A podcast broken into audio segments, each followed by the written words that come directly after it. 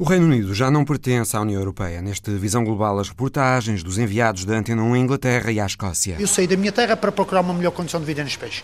Ou seja, sou eu que me tenho que adaptar ao país e não o país que se tem que adaptar a mim. Acabei por me afiliar também ao grande partido que promove a independência neste país. Tudo isto são passos que espero eu que ajudem à independência da Escócia. Temos também uma conversa com Simon Cooper, perito em futebol e política internacional. Ele diz-nos, por exemplo, que não acredita que o Brexit afete minimamente a Premier League. The Premier League is an area where England is world world class and the government won't want to upset that. É o Visão Global. Bem-vindos.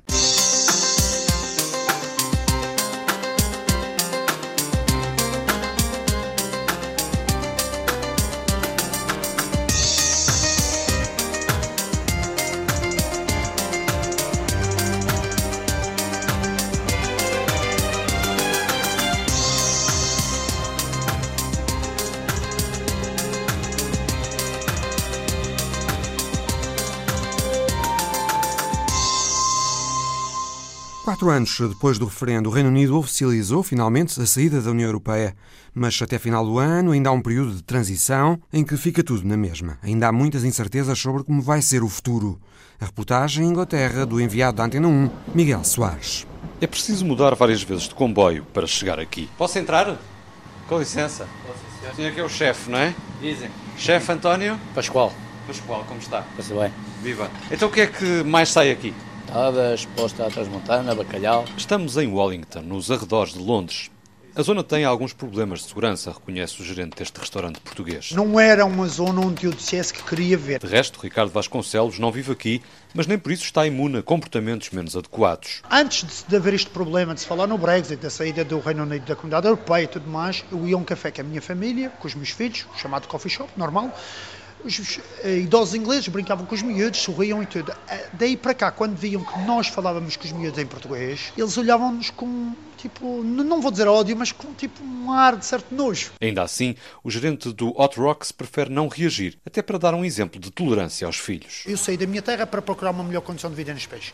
Ou seja, sou eu que me tenho que adaptar ao país e não o país que se tem que adaptar a mim. Comportamentos e palavras que até podem traduzir um crescente antagonismo face aos imigrantes à boleia do Brexit, mas que Ricardo desvaloriza. Quanto ao processo em si, zero dificuldades. Caro Ricardo Vasconcelos, eh, venho-lhe por este meio informar que foi aceito o seu pedido e da sua família para permanecer no Reino Unido, no caso específico, até assim o desejar. O gerente do restaurante português tratou do requerimento para o visto de permanência para a família e também para uma vizinha, mas há quem se aproveite da situação, apesar de ser um processo grátis. Posso lhe dizer alguns advogados, alguns gabinetes de contabilidade que se aproveitaram deste processo todo para prestar um serviço a essas pessoas. Mas em vez de o prestarem em pro bono, não, cobram-lhes à volta de 50, 60 libras por elemento familiar. A título pessoal, Ricardo não tem grandes receios quanto ao Brexit. Já quanto às empresas, pelo menos nesta fase de transição, estão a sofrer mais. Falta mão de obra. Antigamente você tinha 10 pessoas para um cargo, neste momento você tem uma pessoa para 10 cargos. Muitos tiveram medo de vir para o Reino Unido devido às incertezas. Se até aqui os empresários do setor podiam escolher quem quisessem por abundarem candidatos, agora são os candidatos que escolhem para onde ir. Resultado, os patrões têm de pagar mais. Bem mais do que ganharia em Portugal. O chefe António Pascoal não se mostra muito preocupado. Eu acho que não, pronto. Nós vamos a supor que cada um tem que fazer o seu percurso e lutar por aquilo que tem direito. Patrick é funcionário, o nome engana, é português e também não se mostra afetado. Apenas um receio. Há aquele receio que hum, podem tentar mandar fora, mas não estou preocupado com isso. Nesse caso, voltaria para a Suíça, de onde veio, daí o nome. Bem, a noite começa a cair, horas de voltar a Londres. Numa das mudanças de comboio, apanho um grupo de mulheres que conversam entre si em português na estação. Não sabem bem que comboio apanhar. Meto conversa. Como é que se chama? Marlene Andrade, Que idade tem?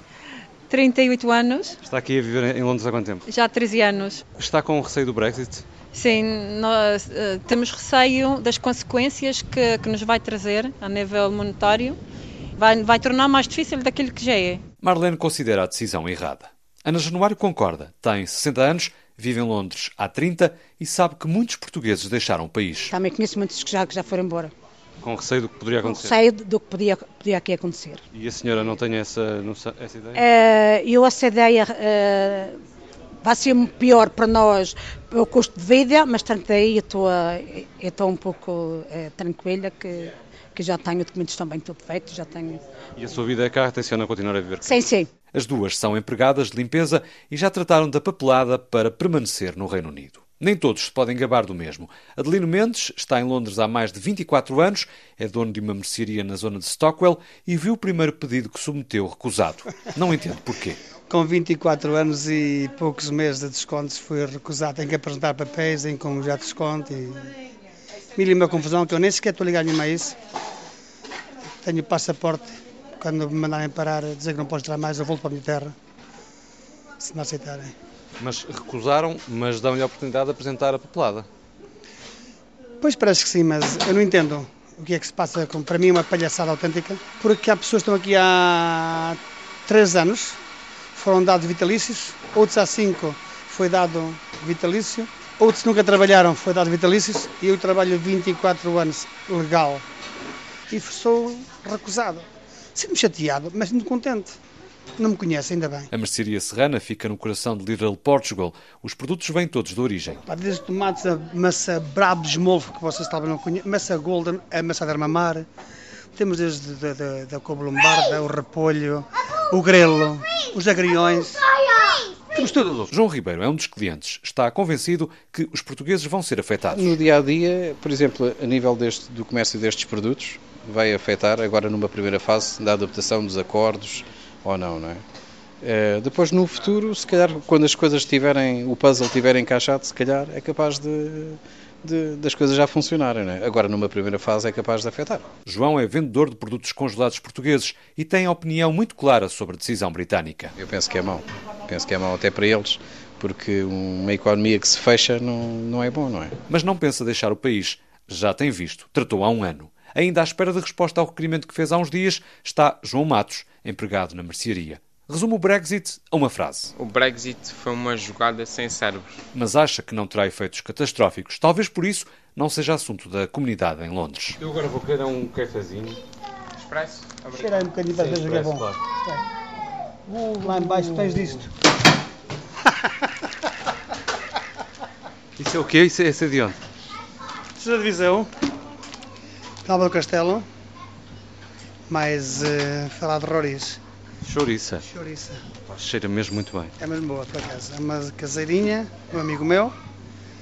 É muito boa. Sentir esse cheiro aqui no centro de Londres? É bom. É bom demais. Já nem tem saudade? Nenhuma, praticamente. Só do sol, dos meus pais. É aqui cliente há muito tempo? Eu, sim. Vive aqui também nesta zona? Sim. sim. Não estava a contar dar uma entrevista hoje? Não. Sara Costa, de 26 anos, vive há 7 em Inglaterra. O Brexit não lhe tira o sono. Não muito. Já vou ser inglesa, já. Tem nacionalidade inglesa? Este ano vou ter, sim. E já tem então o visto de permanência, de residência? Yep. Sara é empregada de mesa. Do outro lado da cidade, na zona financeira de Canary Wharf, vive e trabalha o bancário do HBSC, Felipe Santos. Houve um impacto inicial, sim, uh, se calhar mais em termos empresariais, ou seja, houve o Banco HSBC nessa altura disponibilizou muitas equipas para analisarem todos os tipos de contratos que existiam com as empresas e qual seria o impacto para os clientes. Em termos pessoais? Eu não sinto nenhuma, nenhuma mudança neste momento, portanto eu posso entrar e sair do, do, do país com facilidade, não existe esse controle. Dificuldades de circulação já tem o fotógrafo de Manchester, Neil Stewart. Ah, it's not a very good thing for us. Isto não é nada bom para nós. Trabalho muito na Europa e em todo lado e já pude ver como é que o meu trabalho é afetado pelo Brexit. Também passo muito tempo a viajar de um lado para o outro na Europa, até a apoiar o meu clube. E não é bom.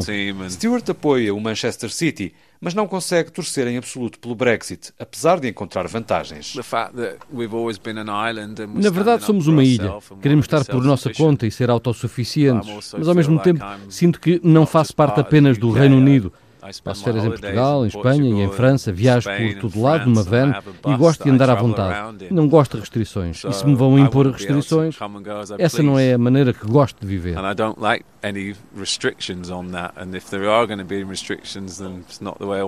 Mais condescendente com a decisão britânica é o checo Luca, que não esconde a sensação de déjà vu depois da divisão da Checoslováquia. Yeah, déjà vu. Sim, é um déjà vu.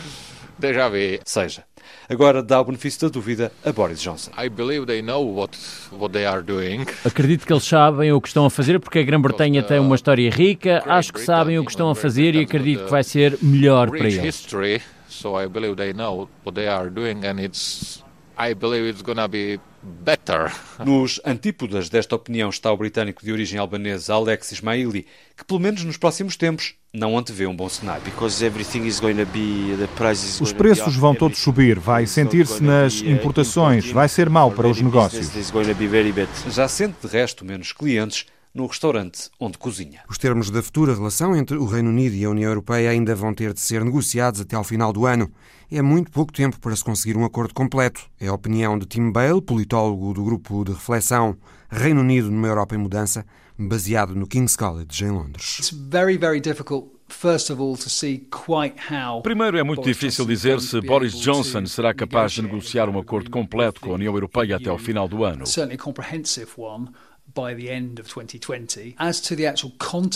Quanto ao conteúdo do uh, acordo, como há pouco tempo para negociar, não será de estranhar que o único acordo possível seja um acordo minimalista, que depois terá de ser completado nos meses ou nos anos a seguir.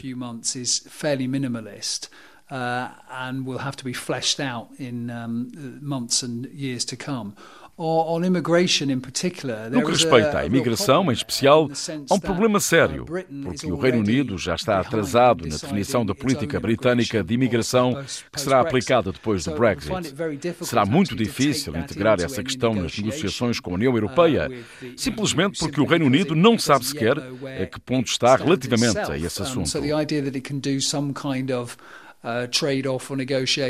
E por isso, uh, não acho provável que se consiga para já integrar no acordo a questão do acesso dos cidadãos europeus ao Reino Unido. Hate crimes, os crimes de ódio aumentaram desde que se começou a falar do Brexit. Julga que há alguma relação direta entre uma coisa e a outra?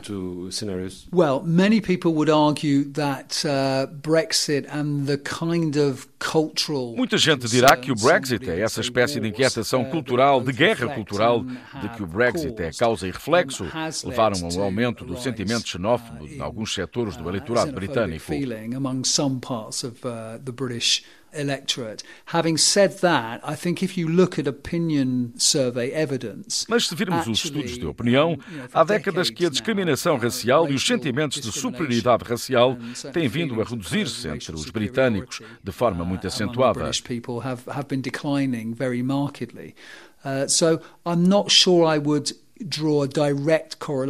por isso, eu não estabeleceria de ânimo leve uma relação direta entre o Brexit e os crimes de ódio. Por outro lado, também é mais comum agora ouvirmos europeus que vivem no Reino Unido e minorias étnicas que já aqui nasceram dizerem que sentiram diferenças de tratamento depois do referendo de 2016.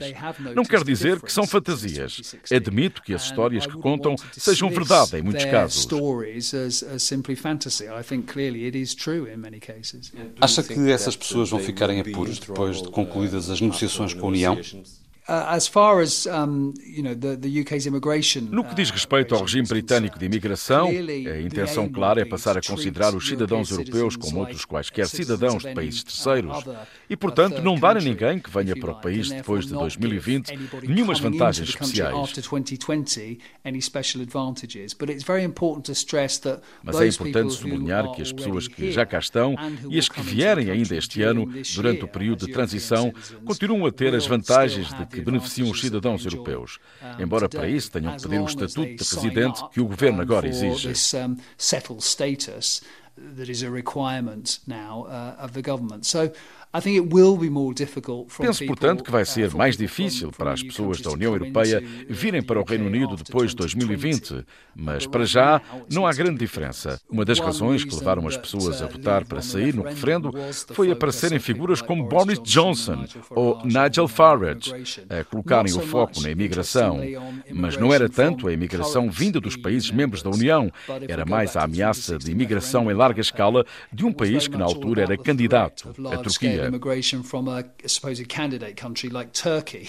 um, Desde aí, curiosamente, os estudos indicam que a preocupação das pessoas com a imigração dissipou-se e já não é uma questão tão vital como era antes para os eleitores.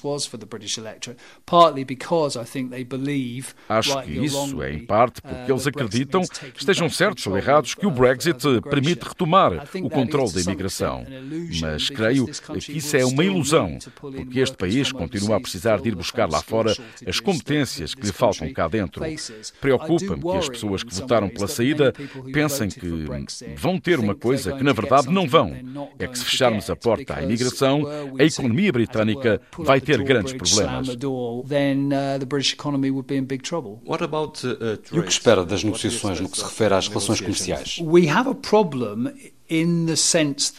Aí temos um problema, porque uma das coisas que dá sentido ao Brexit, sobretudo para os conservadores, é alegadamente o Reino Unido poder afastar-se das regras e normas da União Europeia.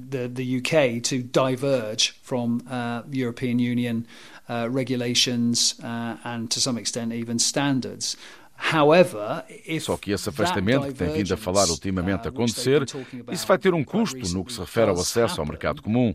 Não estou a dizer que não acho provável que vamos ser capazes de fazer um acordo de taxas aduaneiras zero com a União Europeia. O problema é que isto não é só sobre tarifas, nem sequer é apenas sobre a normalização de produtos. agreement with uh, the EU. But it's not just about tariffs, and indeed, it's not even about product standards. It's about the kind of the regulatory regime around product A questão é o regime regulatório sobre a normalização de produtos e desenhar todo um conjunto de novos regulamentos para as atividades comerciais britânicas vai ser muito dispendioso. Temos aqui um problema. Por um lado, temos um governo que diz que o Reino Unido pode ter êxito tornando-se um agente económico global não estando tão agarrado à União. Mas, por outro lado, temos um conjunto de políticos que percebem que que a União Europeia é o nosso principal parceiro comercial e que não é defensável empurrarmos demasiado para fora do mercado único e da União Aduaneira.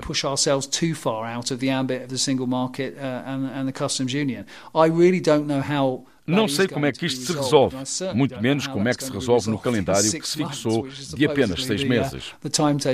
Quem é que tem a posição negocial mais forte, a União Europeia ou o Reino Unido? Oh, well, I mean, like uh, Leo Varadkar, the Irish Prime Minister, eu citaria o que disse há uns dias o primeiro-ministro irlandês Leo Varadkar. Estamos a falar de um bloco que tem 600 e tal milhões de pessoas de um lado e de um país que tem 70 e tal milhões do outro. Se fossem duas equipas de futebol, quem é que acha que ia ganhar? Parece-me óbvio para qualquer observador desinteressado que a União Europeia está numa posição vantajosa. Aliás, já vimos isso com o acordo de saída quando Boris Johnson prometeu que não ultrapassava nenhuma linha vermelha e depois, para ter o acordo, pisou de facto linhas vermelhas no que se refere à Irlanda do Norte ou ao orçamento. O que é que de pior pode acontecer nos campos da imigração e do comércio? O pior que pode acontecer em termos de comércio é não conseguir nem sequer um acordo mínimo com os 27 países da União no final de 2020, ou seja, o Reino Unido sairia sem qualquer espécie de acordo comercial com a União Europeia. Nesse cenário, íamos ver filas nos portos, maiores dificuldades para as fábricas conseguirem componentes ou até falta de alimentos e medicamentos. Isso seria o pior, mas espero que não aconteça products. We could see even shortages of food and medicine. That's the, the worst case scenario. I mean, hopefully that won't happen.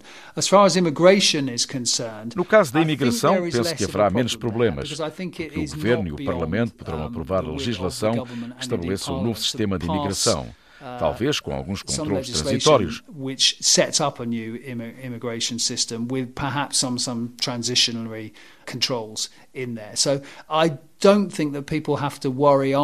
não acho que as pessoas tenham que se preocupar por ir além, quer já vivam aqui, quer estejam a pensar a vir para o Reino Unido trabalhar depois de 2020. Se forem trabalhadores qualificados, não acredito que vá haver problemas. Na verdade, já vimos o governo aprovar uma coisa muito interessante: eles vão baixar o salário mínimo exigível eh, para que um imigrante possa vir. Portanto, um imigrante não vai precisar de ganhar tanto como até aqui para poder vir trabalhar para o Reino Unido. Isso é uma garantia para uh, pessoas de Portugal e de outros países que queiram vir para cá trabalhar depois de 2020. A insatisfação escocesa com o Brexit é evidente, também há desconforto na Irlanda do Norte. Acredita que estas duas situações podem acabar por traduzir-se num desmembramento do Reino Unido? A Escócia é um caso interessante. Acho que se o Brexit correr mal, vai acontecer uma de duas coisas ao independentismo escocês ou se reforça ainda mais a vontade dos escoceses de regressarem à União Europeia e, portanto, se tornarem um país independente para poderem fazer isso, ou então vão achar que não é boa ideia afastarem-se do principal parceiro comercial deles, que é a Inglaterra, esmorecendo a ideia da independência. Uh, and therefore put people off voting for independence. Um, so that could go one of two ways. As duas coisas podem acontecer.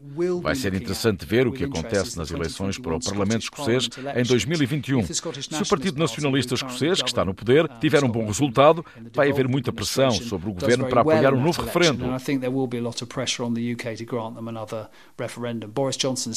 Boris Johnson agora diz que isso não vai acontecer, mas acho que seria muito difícil para ele resistir à pressão para um novo referendo. No caso da Irlanda do Norte, penso mesmo que a grande questão este ano vai ser tentar garantir que o Primeiro-Ministro cumpra a promessa de que não vai haver controles aduaneiros ou fiscalizações regulatórias entre a Irlanda do Norte e o resto do Reino Unido. O Comissário Europeu, Michel Barnier, disse claramente que esses controles vão existir e, se isso acontecer, vai haver um enorme problema de confiança no Primeiro-Ministro, que já é muito baixa na Irlanda do Norte. A longo prazo, para que a Irlanda do Norte possa tornar-se parte da República da Irlanda, teria de haver um referendo e não parece que de momento haja apoios suficientes à ideia de um referendo para que o governo desencadeie uma consulta. Mas repito, se o Brexit correr mal, se houver controles aduaneiros e regulatórios e se a economia irlandesa se ressentir disso de forma grave, aí o sentimento na Irlanda pode mudar. E a longo prazo pode ser intensa a pressão para um referendo sobre a reunificação da Irlanda do Norte e da República da Irlanda num único país. O politólogo Tim Bale, ouvido pelo enviado Miguel Soares. A Escócia foi arrastada para fora da União pela decisão britânica e por isso volta a falar-se muito em independência neste país. A reportagem da enviada Carolina Ferreira. No sentido contrário de quem teme uma quebra na imigração para a Escócia, Nuno e Sónia Silva acabam de chegar. Primeiro veio ele, em outubro, depois ela e a filha juntaram-se em dezembro. Na procura de estabilidade, decidiram arriscar. Eu fui mais o caso de nem quis saber, eu tentei, não é? Embora não esteja muito ao corrente da situação do, do Brexit, a minha mulher está mais ao corrente disso, mas arrisquei. Nada que para já seja preocupante, é, é deixar o tempo rolar. Estão a seguir o processo normal? Normal, sim consoante as notícias que aparecem. As coisas neste momento estão a correr bem, digamos assim. Eu não, eh, não, não, fazia ideia que as coisas fossem dar uma volta tão depressa, não é? Marta Matos Coelho e o marido já chegaram em 2015. Trabalham em Edimburgo, ele num hotel e ela numa empresa de contabilidade. O que está a passar agora com o Brexit? A Escócia está a ser arrastada por fora da União Europeia sem vontade, porque nós votámos para ficar cá. Marta é ativista pela independência da Escócia. Porque o Reino Unido são quatro países, mas a Escócia tem 8,5% da população a Inglaterra tem 80 e qualquer coisa por cento. Portanto, Gales, Escócia e Irlanda do Norte são países pequenos. E tornou-se bastante evidente que há aqui um, ainda um poder quase colonial.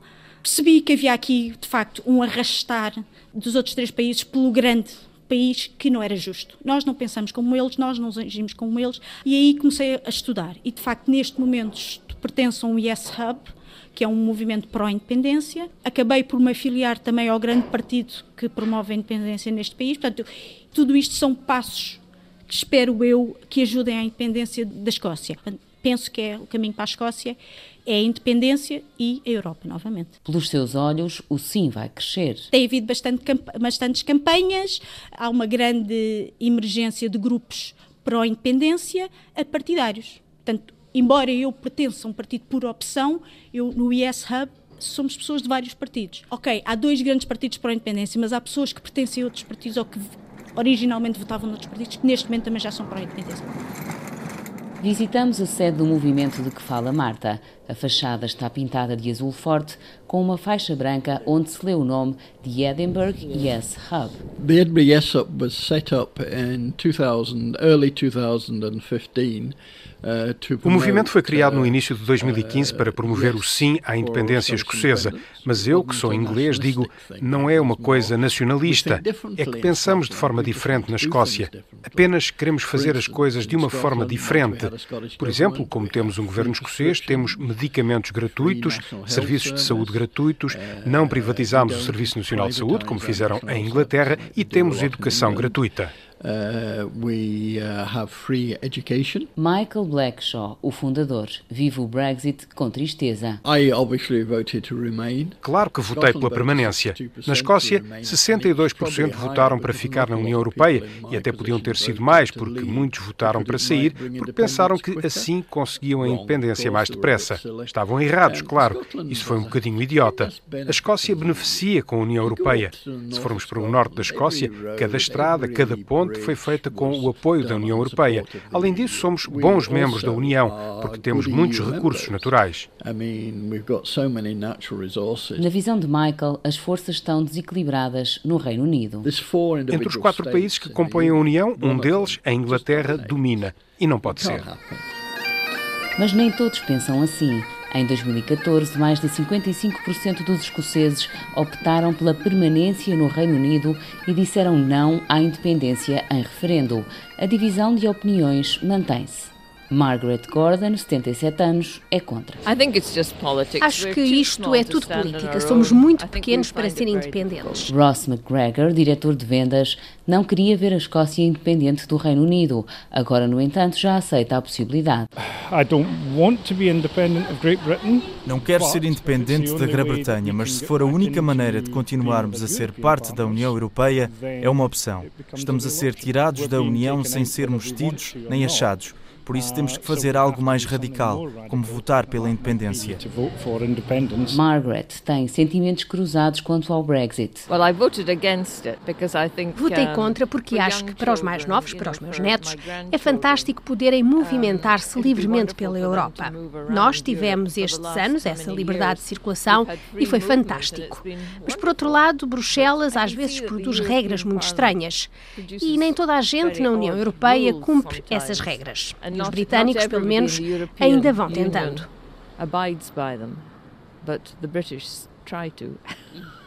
Ross, por sua vez, confessa-se assustado por deixar a União Europeia. Estou assustado porque deixamos os nossos amigos e parceiros na Europa. E isso é de loucos porque vamos ficar sozinhos numa altura em que o mundo está cheio de lunáticos. Donald Trump é um lunático. Vladimir Putin é um lunático e Boris Johnson é um lunático. É gente em que não se pode confiar e nós temos que estar próximos de gente em que possamos confiar. Há também quem veja concretizar-se aquilo por que lutou. Richard Shilcock, do Comitê Escocês do Partido Comunista Britânico, explica-nos por que defendeu a saída do Reino Unido da União Europeia. Quisemos sair da União Europeia porque a União é um clube capitalista. Está basicamente contra a negociação coletiva com os sindicatos. Pensa nisso como rigidez laboral, prefere a flexibilidade laboral, a chamada flexi-segurança, mas sem segurança do emprego. No job security. Descreve o PC de hoje como um pequeno partido, sem representação nem no Parlamento escocês nem no Parlamento britânico, onde aliás apoiaram os trabalhistas nas últimas duas eleições. Os militantes procuram nas ruas divulgar a mensagem. Na Princess Street, uma das principais artérias de Edimburgo, montam uma banca com livros uma vez por semana. Yep, yep. Sempre do meio-dia às duas na Princess Street. Ainda assim, prometem continuar a lutar. A problem for us at the moment is um problema para nós neste momento é que os conservadores estão no poder no governo. A maneira como eles vão configurar o Brexit não será boa para os trabalhadores. Mas nós seremos contra. Vamos tentar ter um Brexit que seja bom para os trabalhadores. Partimos de Edimburgo para conhecer de viva voz as preocupações da Câmara do Comércio de Glasgow. O diretor executivo, Stuart Patrick, explica-nos que estão sobretudo preocupados em evitar a chamada fuga de cérebros e continuar a atrair talento europeu. Tem apostado em preparar-se para o Brexit, mas reconhece que há riscos para as empresas exportadoras. Cerca de 40% das nossas exportações vão para o continente europeu. O whisky é a maior exportação de Glasgow. É um produto global, mas o mercado europeu também é muito importante para o whisky. Por isso, estamos preocupados com o impacto a longo prazo do Brexit na receptividade desses produtos na Europa. We are concerned about the long-term impact that Brexit will have on the attractiveness of those goods a incerteza do Brexit soma-se ainda à discussão sobre um possível segundo referendo à independência da Escócia. De um ponto de vista empresarial, acho que de um modo geral, nem o Brexit nem as conversas sobre a independência são bem-vindas para as empresas, porque só trazem mais incerteza sobre o futuro e têm impacto nos investimentos. Ainda assim, Stuart Patrick reconhece no Brexit aspectos que podem vir a revelar-se positivos. Perhaps Brexit will Talvez o Brexit traga novas oportunidades para acordos comerciais que antes não podíamos assinar com um país independente. Há a possibilidade de acordos comerciais com os Estados Unidos, o Japão e outros países do mundo. Previsões e preocupações. Depois dos dias do Brexit, o futuro dirá qual das visões será a mais acertada. Vira-se a página na história da Escócia com renovados desafios num novo capítulo. O professor de Ciência Política nas universidades de Edimburgo e Aberdeen, Michael Keating, faz-nos o diagnóstico do momento político na Escócia. Scotland is even more strongly Agora, a Escócia é ainda mais fortemente pela permanência na União. As posições em defesa da Europa e da independência da Escócia consolidaram-se, mas não são ainda uma maioria absoluta. Por outro lado, o Partido Conservador, que é contra a independência e pela saída da União, é agora o segundo partido na Escócia. Representa cerca de 25% dos votos. E os que são a favor da independência da Europa são 45%. 45%. So do you think it is possible that Acha possível que um segundo referendo à independência da Escócia possa ter lugar em breve? Soon? O governo escocês disse que quer um referendo este ano, mas isso é impossível por razões práticas. Não há tempo suficiente. O que já há é muitas manobras para as eleições parlamentares escocesas de maio de 2021. A estratégia dos nacionalistas escoceses é tentar mobilizar apoios para a independência conseguirem uma maioria ampla nessas eleições e dizerem depois que as eleições lhes deram um mandato para a independência. Legalmente, isso não significa nada, mas politicamente, o resultado dessas eleições pode fazer uma grande diferença. Mas iriam os eleitores escoceses votar a favor da independência? Não sabemos. As sondagens dizem que se houvesse hoje um referendo de independência, o resultado seria 50-50. Mas neste processo do Brexit, que ainda não aconteceu, o Reino Unido saiu, mas o Brexit verdadeiramente ainda não aconteceu. Neste processo vão-se fazer muitas perguntas. Algumas terão a ver com o papel da Escócia depois do Brexit, nomeadamente se a Escócia vai perder poderes para Londres. Porque agora o Parlamento escocês tem muitas competências que exerce de forma plena, como qualquer Estado-membro da União. Mas há o risco desses poderes voltarem para Westminster e de certeza que vai haver muita discussão à volta disso. O Parlamento escocês não votou o acordo de saída, não aprovou muita legislação, há muitas batalhas. A posição do Partido Nacionalista Escocês será que a Escócia não pode ser ignorada nestas questões do Brexit. E isso pode dar um impulso ao independentismo. Há outro fator. Sempre que a Escócia tem um governo no Reino Unido no qual não votou, aumenta o apoio à independência. Temos agora um governo em Londres com uma maioria de 80 deputados que não precisa da Escócia para nada. Não importa como a Escócia vota, não faz nenhuma diferença. Nestas condições, o apoio à independência sempre aumentou na Escócia. Como é que chegaram até aqui. Nós não temos uma Constituição escrita, por isso não temos problemas como em Espanha, onde tudo está previsto na Constituição, tudo envolve tribunais e juízes. O referendo de independência aqui é um assunto inteiramente político. Quando os nacionalistas escoceses conseguiram a maioria no Parlamento, aqui temos representação proporcional, ao contrário de Inglaterra, isso pareceu um argumento político convincente para pedirem o referendo. O governo britânico, na altura, achava que ganhava a consulta facilmente e disse que a Escócia podia ter o referendo de independência em 2014, mas que seria uma coisa única, uma lei especial que acontecia uma vez e pronto.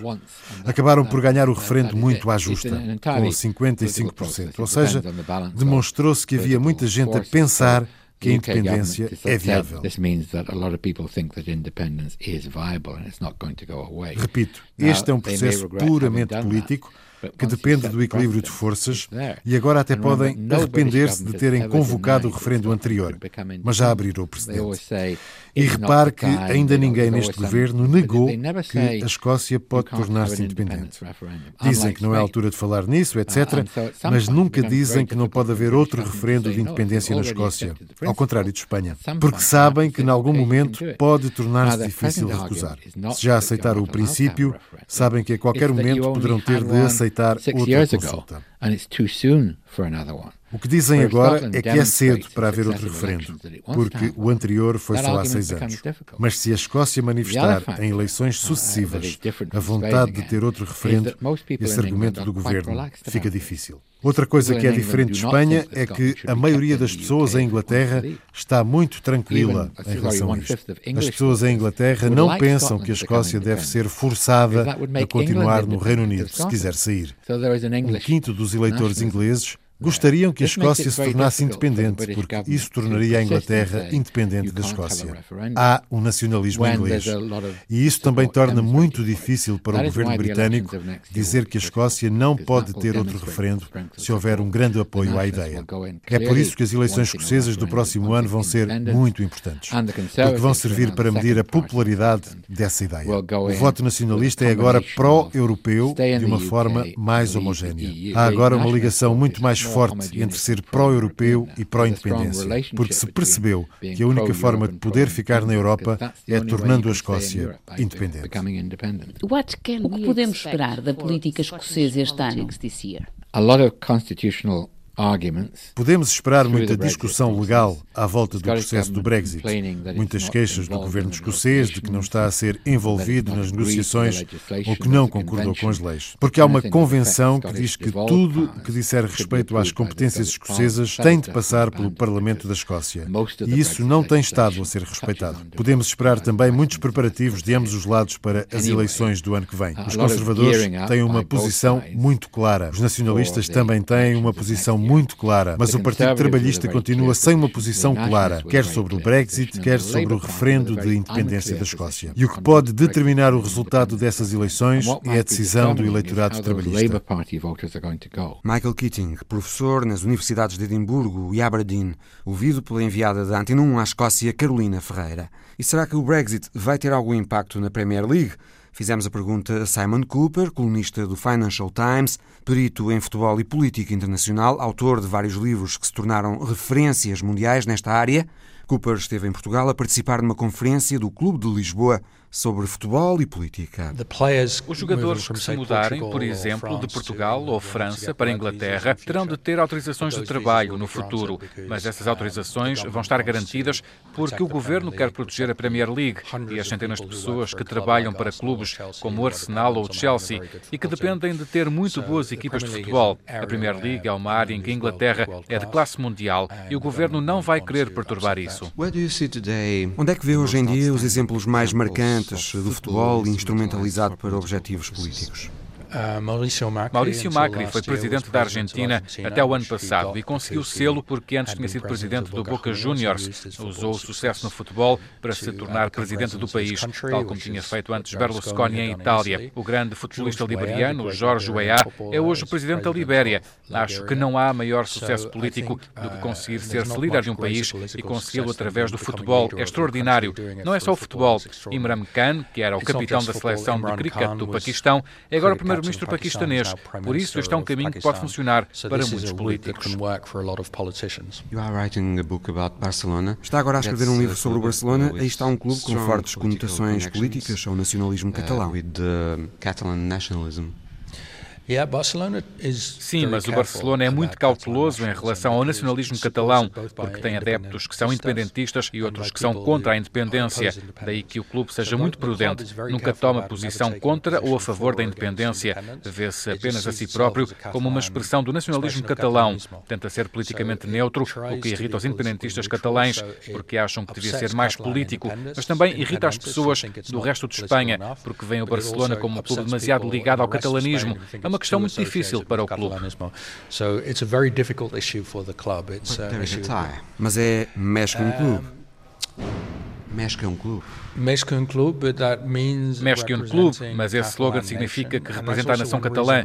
E essa é, aliás, uma das razões do seu sucesso. Repare que Barcelona é a segunda cidade de um país europeu médio, e, no entanto, o clube é talvez, neste momento, o maior do mundo em termos de adeptos e em termos de seguidores nas redes sociais. O Barcelona conseguiu esse estatuto porque representa uma nação que não tem um Estado. Os catalães não têm um Estado. e, por isso, projetam o sentimento nacional num clube de futebol. Portanto, sem o nacionalismo catalão, catalão, sem o problema catalão, digamos, o Barcelona não se teria tornado no clube que é. FC Barcelona does not become this great global club. So it's very as coisas estão muito ligadas, mas não podemos dizer que o Barcelona é um clube independentista. E, além disso, está a tornar-se cada vez menos catalão, porque em Espanha as pessoas percebem estas coisas, mas para os adeptos do Barcelona, na China ou nos Estados Unidos, isso não tem qualquer interesse nem significado. Os chineses que gostam do Barcelona é porque é o clube do Messi, não tem nada a ver com a Catalunha. Pensa que a China está a instrumentalizar o futebol para projetar soft power? Tentou, mas com pouco sucesso. Há alguns pequenos investimentos chineses no futebol europeu, como o Anda, envolvido no Atlético de Madrid, ou os chineses que têm uma participação de 13% no Manchester City, mas já estão a comprar menos jogadores estrangeiros para a Liga Chinesa.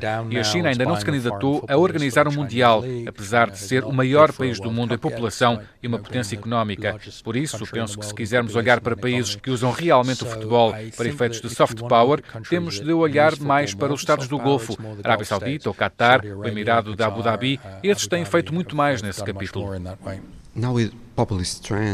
Agora, com as tendências populistas e com a desconfiança nos partidos uh, tradicionais, há mais terreno fértil para celebridades do futebol se tornarem figuras políticas? Sim, porque nestes tempos de populismo as pessoas não confiam nos partidos. A forma tradicional de chegar a primeiro-ministro era ir subindo dentro do partido, mas agora esse tipo de políticos são olhados de lado pelas pessoas. Veja o caso de Hillary Clinton. E uma forma alternativa de ficar famoso ou de projetar uma imagem de vencedor, de alguém que é capaz de gerir uma organização com sucesso, é através do desporto. Berlusconi fez isso com o AC Milan, George W. Bush fez o mesmo com o clube de beisebol Texas Rangers e Macri com o Boca Juniors. Por isso, creio que essa tendência vai continuar muito popular. Simon Cooper. O plano dos Estados Unidos para resolver a crise israelo-palestiniana é o tema da imagem da semana de Paulo Dentinho. A imagem tem cores de festa, mas é expressão de raiva e indignação. Há uma linha oblíqua que começa no canto superior esquerdo, no tom vermelho de uma bandeira, passa pelo centro, onde alguém segura uma fotografia do presidente norte-americano de rosto irado e boca aberta. A imagem termina depois no canto inferior direito, na expressão de alguém que grita. É uma manifestação palestiniana na Cisjordânia após o anúncio de Donald Trump do seu plano, o negócio do século, nas suas palavras. But that's no big deal. Destina-se a resolver o diferente israelo-palestiniano, mas tem já tudo de lufada de ar fresco para a direita e extrema-direita israelita, numa altura em que Israel se prepara para mais umas eleições e com o seu primeiro-ministro, Benjamin Netanyahu, abraços com a justiça, acusado de corrupção.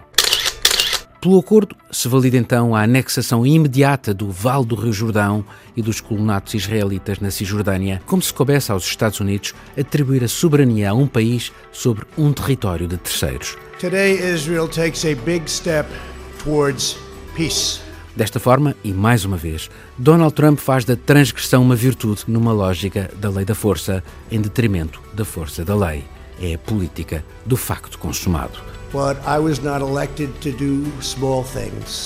É certo que o plano admite um Estado palestiniano, mas a que preço? Trump Netanyahu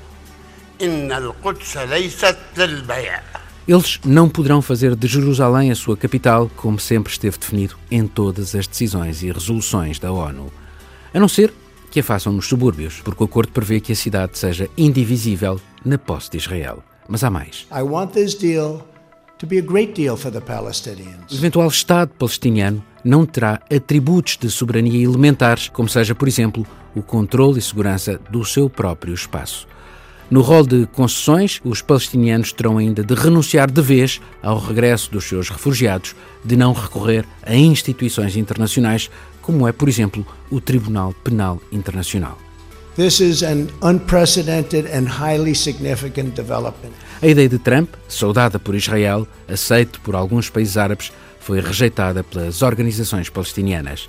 Na perspectiva deles, a proposta de Trump é menos um acordo e mais uma capitulação.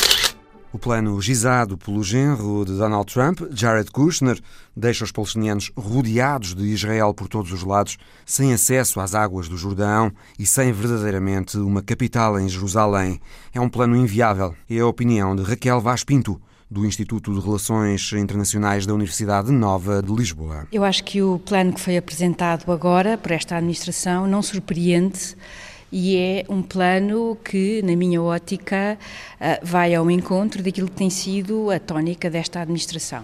Ou seja, não me parece que seja um plano de paz execuível e, sobretudo, um plano de paz que seja aceito por uma das duas partes que aqui está em, em questão. Portanto, parece-me que é, se quiser, o corolário ou a confirmação daquilo que tem sido a tónica desta administração. Por que é que diz que não a surpreende? Porque penso que desde o início da própria desta administração nós temos assistido a, a, a momentos simbólicos, mas ainda assim importantes, como a, a própria questão de Jerusalém sendo capital de Israel, a questão da embaixada norte-americana, ou seja, há aqui uma, uma tónica e o facto de ter sido uh, nomeado alguém cuja única, as únicas duas credenciais ou as duas únicas trunfos para este para, este, para esta função, na ótica do presidente Trump, é o facto, um, ser seu genro, e em segundo lugar, o facto de ser um judeu ortodoxo.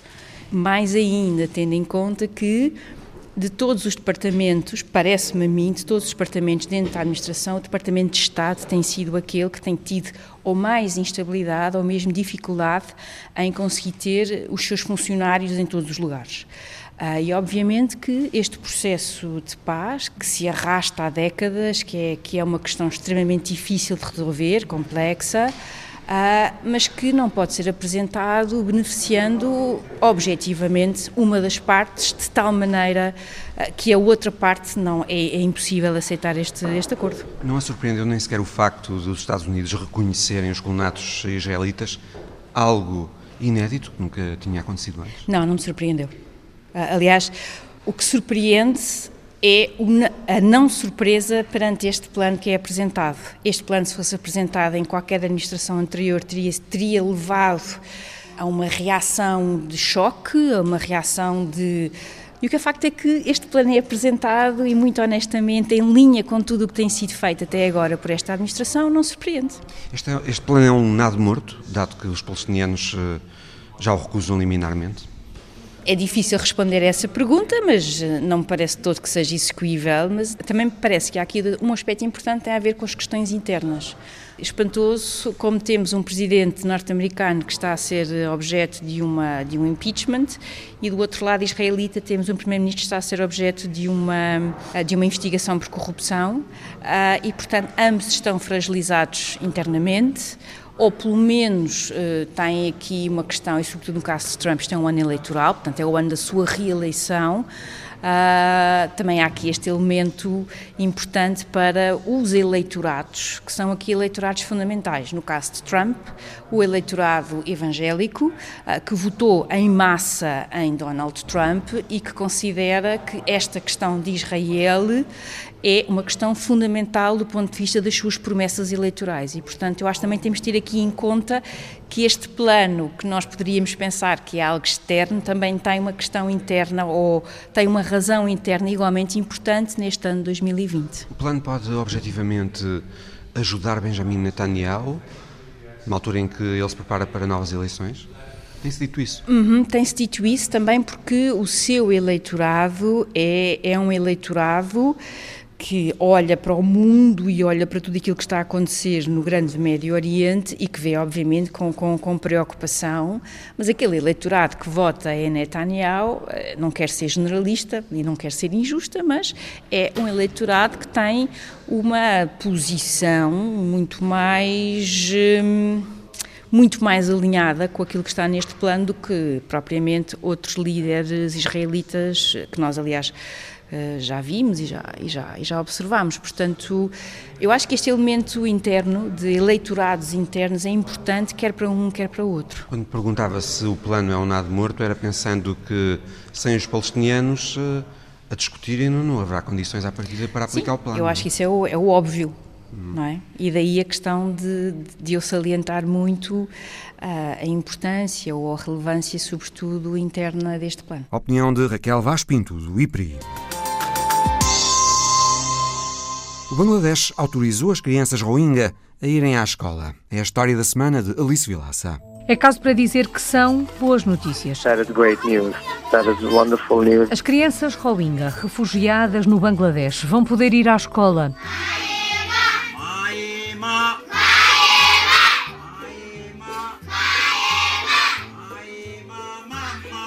Ao abrigo do novo programa, agora aprovado, 10 mil meninos e meninas Rohingya serão matriculados. A decisão do Bangladesh foi bem recebida e aplaudida pelos grupos e ativistas de direitos humanos que apelidam esta medida de passo positivo. Uh, Uma decisão que vai permitir que as crianças Rohingya que vivem nos campos de refugiados recebam uma educação formal. Até agora, as crianças foram impedidas de estudar os programas no Bangladesh e em Myanmar. Apenas um terço das crianças refugiadas Rohingya conseguiram ter acesso à educação primária.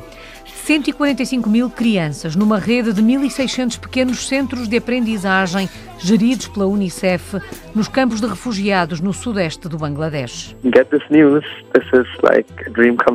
A partir de abril, um programa piloto liderado pela Unicef e pelo governo do Bangladesh vai então matricular inicialmente 10 mil meninos e meninas Rohingya até aos 14 anos de idade que vão estudar pelo programa escolar de Myanmar uh, teach mathematics, sciences and you know the the actual curriculum as it is taught in Burma. Existe mais de um milhão de refugiados Rohingya no Bangladesh e 400 mil crianças em idade escolar vivem nos campos de refugiados. Nearly 55% of the total Rohingya population are children. Mais de 730 mil Rohingya fugiram de Myanmar após a repressão liderada por militares em 2017 e foram forçados a acampar na fronteira com o Bangladesh. When the refugees came, there was nothing. A história da semana de Alice Vilaça. O Visão Global volta para a semana. Até lá.